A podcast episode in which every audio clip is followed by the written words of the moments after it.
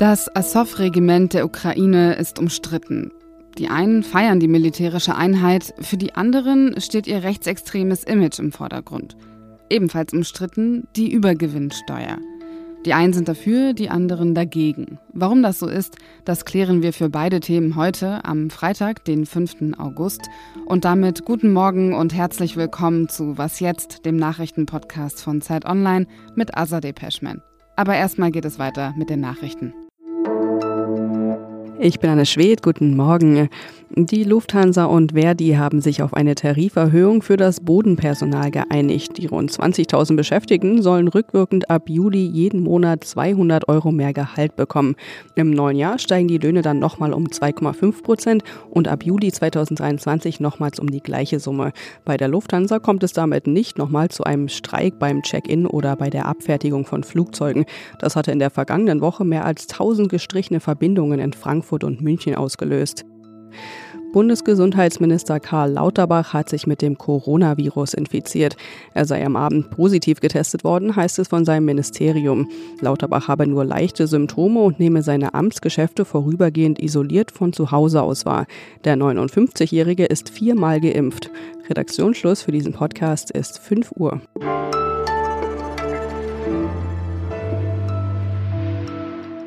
Wenn Sie gestern das Update von Was jetzt gehört haben, dann wissen Sie, dass rund 13 Milliarden Menschen in Deutschland im vergangenen Jahr armutsgefährdet waren. Über Entlastungspakete für Menschen, die besonders unter den gestiegenen Preisen leiden, haben wir hier bei Was jetzt auch schon häufiger berichtet. Jetzt geht es darum, woher dieses Geld potenziell kommen könnte von der Übergewinnsteuer zum Beispiel. Also einer Steuer, mit der Unternehmen belegt werden, die über einen bestimmten Wert hinaus Gewinne machen. Also die Gewinne, die außergewöhnlich hoch sind und der aktuellen Situation in der Ukraine geschuldet sind. Wie so eine Übergewinnsteuer aussehen könnte, das weiß der wirtschaftspolitische Korrespondent der Zeit, Marc Schieritz. Hallo Marc. Hi, hallo. Wie kann denn ein Modell der Übergewinnsteuer konkret in Deutschland aussehen?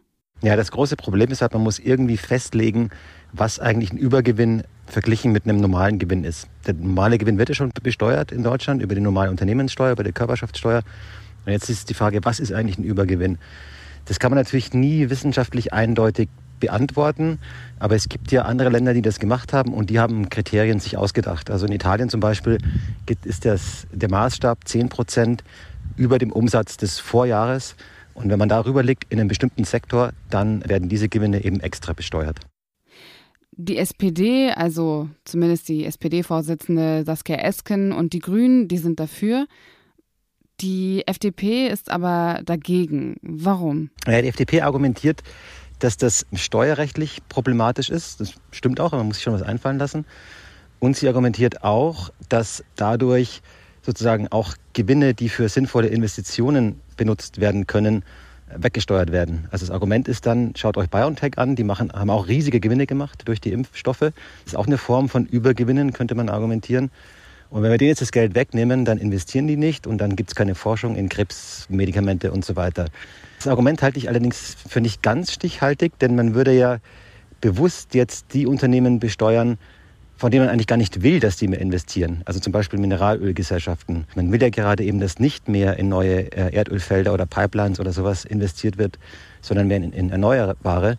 Deshalb könnte man sozusagen durch die Auswahl des Sektors, den man besteuert, sicherstellen, dass man jetzt keine Zukunftsinvestitionen in irgendeiner Form beschädigt, sondern eben halt nur dort sich das zurückholt, wo es wirklich angefallen ist, allein wegen des Krieges und wo die Menschen darunter leiden. Also jetzt für den Fall, dass die Übergewinnsteuer doch kommt, ist die Sorge begründet, dass sich die betroffenen Firmen aus dem deutschen Markt zurückziehen? Das glaube ich überhaupt nicht. Also die werden so lange hier investieren, solange sie hier Gewinne machen. Es geht ja nur darum, dass ein Teil der wirklich exorbitanten Gewinne, die man jetzt halt zum Beispiel in der, in der Mineralindustrie sieht, dass die halt vielleicht einer Sondersituation geschuldet sind und deswegen zur Finanzierung des Ausgleichs für die Allgemeinheit herangezogen werden. Es geht wirklich nur darum zu sagen, wir haben jetzt hier einen Krieg, wir haben eine Notsituation und es ist okay, da Geld zu verdienen, aber es ist vielleicht nicht okay, unendlich viel Geld zu verdienen. Wie gesagt, es gibt es in anderen Ländern, es gibt es in Italien, Spanien prüft das, UK hat das, prüft das auch, selbst die USA. Es ist jetzt nicht so, dass das was besonders Außergewöhnliches wäre, sondern es ist einfach ein Instrument.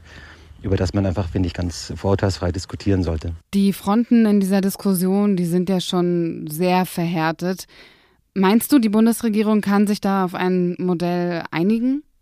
Also ich äh, glaube, das ist schwer, das unter dem Namen Übergewinnsteuer zu machen, weil einfach dazu, wie du gesagt hast, die Fronten zu festgefahren sind. Die FDP müsste dann umfallen sozusagen, würde das sehr schwer verkaufen können. Aber ich kann mir auf der anderen Seite nicht vorstellen, dass wir jetzt in diesen Herbst reingehen, also wenn es so wirtschaftlich so schlimm wird, wie es jetzt auch aussieht, mit immer neuen Preissprüngen bei Energieprodukten und immer mehr Geld, das zum Ausgleich aufgewendet werden muss, dass wir in so eine Situation reingehen und dann die Politik argumentieren kann, okay, äh, machen wir alles, es gibt überhaupt gar, aber überhaupt keinen Beitrag von Leuten oder Unternehmen, die gerade gut daran verdienen.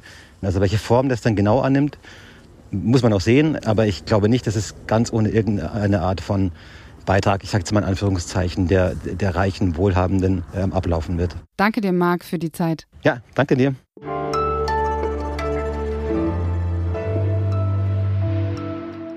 Und sonst so? Katzen können offenbar Wohnungseinbrüche verhindern, wie vor kurzem in Mississippi in den USA geschehen. Fred Everett, ein Rentner, lebt mit seiner Katze Bandit in dem Ort Belden. Und als Ende Juli zwei Männer versucht haben, in die Wohnung einzudringen, hat Bandit das bemerkt, laut miaut und ist dann ins Schlafzimmer des Rentners und hat ihn versucht zu wecken. Ziemlich erfolgreich. Er ist nämlich wach geworden und hat gesehen, wie zwei junge Männer versucht haben, durch die Hintertür des Hauses in die Wohnung gewaltsam zu gelangen. Und die Diebe haben natürlich gemerkt, dass der Hausbesitzer wach ist und sind dann geflohen. Bandit heißt ja Räuber, also nach dem Ereignis könnte man die Katze eigentlich auch umbenennen, finde ich.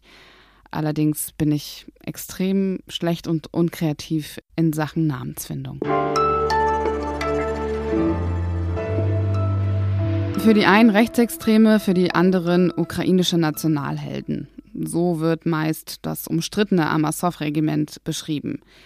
Der Gründer des Bataillons, Andrei Bileski, war tatsächlich ein bekannter Rechtsextremer, ist allerdings schon seit Oktober 2014 gar nicht mehr Teil des Azov-Regiments. Unabhängig von der Debatte kämpft die militärische Einheit aber an der Front. Erst in der Hafenstadt Mariupol, jetzt in Donetsk. Und dort hat sie die Zeitautorin Andrea Jeska besucht, obwohl es ja gar nicht so einfach ist, an die Front zu gehen und das Bataillon zu besuchen. Also, wie kam es dazu, dass du das Azov-Regiment begleiten konntest? Die Verbindung hat der Fotograf Emilio Urbano hergestellt, der schon seit zwei Monaten in der Ukraine ist und über Mittelsmänner, nehme ich mal an, Kontakt zu dem Regiment hergestellt hat, bis wir eine Erlaubnis bekamen, diese eine Einheit des Regiments zu begleiten. Du hast die Einheit fünf Tage lang begleitet. Gibt es so etwas wie einen Alltag? Man ist in, in den Baracken, die hinter der Frontlinie sind, damit da einigermaßen Sicherheit ist.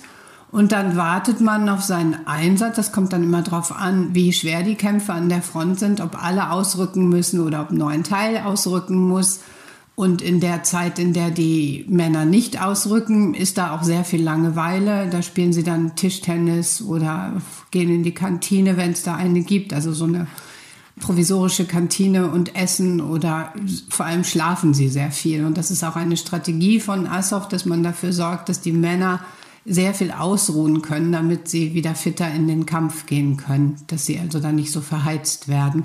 Ich glaube, das ist auch Teil von deren militärischen Erfolgen. Ich habe das schon ganz am Anfang angerissen, dass das Azov-Regiment meist in einem Satz mit den Vorwürfen genannt wird, dass es einen rechtsextremen Ursprung habe. Wie schätzt du das ein? Ja, den hat es auf alle Fälle und es gibt ja auch Vorwürfe der Menschenrechtsverbrechen im Donbass. Aber nachdem das Regiment eingegliedert wurde, sozusagen in die, in die ukrainischen Streitkräfte, haben viele der ehemaligen Gründungsmitglieder das verlassen und inzwischen ist eine neue Generation da, die ist so zwischen 20 und 30 Jahren alt, die mir gegenüber gesagt haben, sie hätten damit nicht mehr so viel am Hut, aber ich denke schon, dass die noch so hypernationalistisch sind und natürlich auch bestimmte Ideen haben, die an nationalsozialistische Ideen angelehnt sind. Ich hatte den Eindruck, dass sie nicht sehr viel Geschichtsbewusstsein haben, um zu verstehen, was zum Beispiel ihre Tattoos, also diese Wolfsangel, die ja auch die SS hatte, bedeuten und dass sie den Zusammenhang dazu nicht hergestellt haben. Mir gegenüber haben sie gesagt, das sei so etwas wie eine Gruppenidentität. Und die Reportage von Andrea Jeska finden Sie in voller Länge in der aktuellen Ausgabe der Zeit. Vielen Dank dir für das Gespräch, Andrea. Ja, gern geschehen. Und damit endet diese Was jetzt Folge. Falls Ihre Katze Ihnen auch schon mal in einer bedrohlichen Situation geholfen hat oder falls Sie alternative Namensvorschläge für Bandit haben oder wenn Sie Ihre Meinung zur Übergewinnsteuer loswerden möchten, können Sie das gern tun. Was jetzt zeit.de ist die bekannte Adresse. Ich bin Azadeh Peschman. Wir hören uns heute wieder beim Update um 17 Uhr. Bis dahin, kommen Sie gut durch den Tag.